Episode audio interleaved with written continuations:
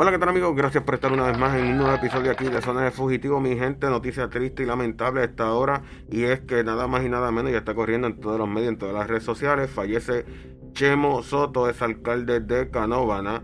Es la información que tenemos. Y dice por aquí la información, el ex alcalde de Canóvana, José Chemo Soto, falleció esta madrugada a sus 78 años de edad tras complicaciones de condición cardíaca y otros padecimientos de salud que mantuvieron hospitalizado intermitentemente desde septiembre.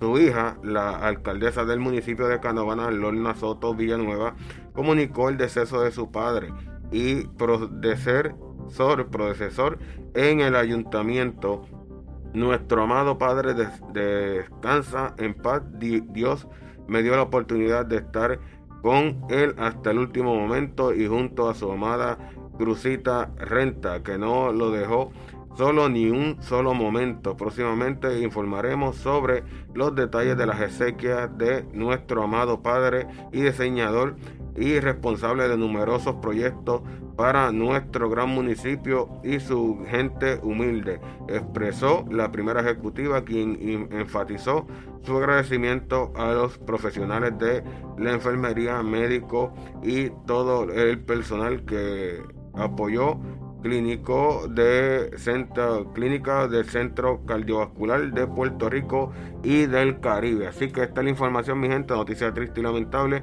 en estas fechas navideñas, donde fallece el ex alcalde José, eh, Chemo Soto, eh, ex alcalde de Canóvana. Triste y lamentable. Nosotros nos despedimos y nos escuchamos en el próximo episodio de Zona de Fugitivo.